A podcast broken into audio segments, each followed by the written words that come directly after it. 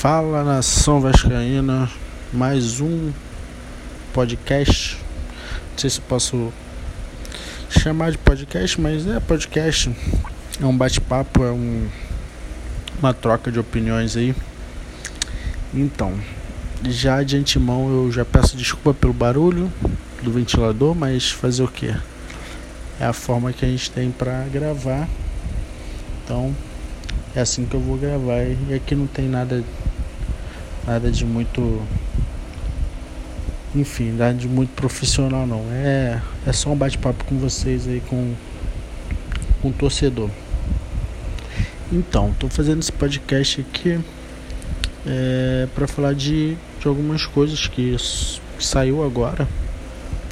Eu já tinha feito um podcast para soltar, no caso amanhã, que era sábado, só que aconteceu algumas coisas, algumas notícias, então eu resolvi fazer mais um. Que eu acho que eu vou soltar também amanhã sábado. Que primeiro que o Guarim saiu no bid, ou seja, está liberado para jogar.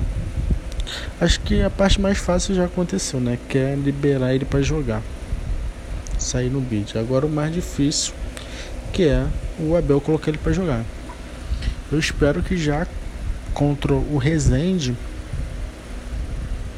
ele já faça isso. Coloque ele para jogar no lugar do Mar Marco Júnior. Não, não tem como, Marco Júnior, como eu já falei algumas vezes, não tem como Marco Júnior ser titular desse time. É... Então, dia 29 contra o Rezende, espero em Deus que ele coloque o Guarim para jogar. E a notícia que pipocou agora também é que o Vasco avançou na negociação com o Martim Benítez, parece que está bem encaminhado, mas provável que até, até no caso sábado, hoje é sexta que eu estou gravando esse áudio, mas então até sábado ou domingo essa negociação já tenha fechado e seja anunciado como um reforço do, do Vasco. Como eu falei no, no podcast anterior, eu tenho que, tenho que ver como é que vai ser feito isso. Se colocar dinheiro, eu não acho uma boa. Não acho. Até porque a dívida que o Vasco tem com jogadores e funcionários gira em torno de 25 milhões.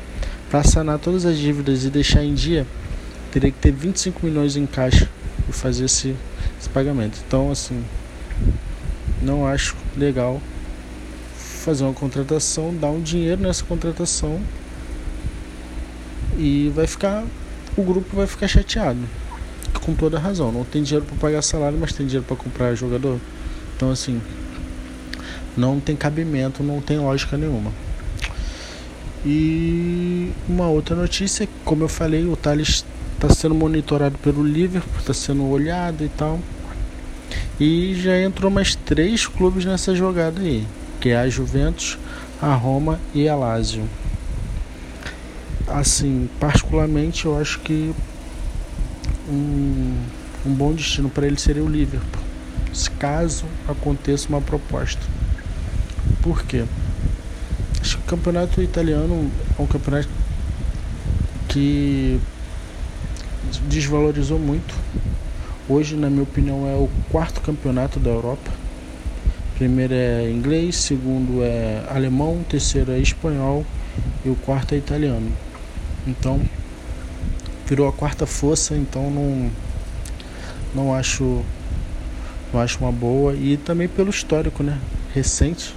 Os últimos jogadores que, que foram para para a Itália não se deram bem, Felipe Coutinho, por exemplo, só foi deslanchar no Liverpool. O Paquetá, que foi o último brasileiro aí, não tá bem lá na Europa, no, no Milan. Então, assim, não acho uma boa ele, ele ir para essa, essas equipes italianas. Então, eu, eu acho que é isso, galera. Acho que essa é a minha opinião sobre os últimos acontecimentos. E saudações e até a próxima.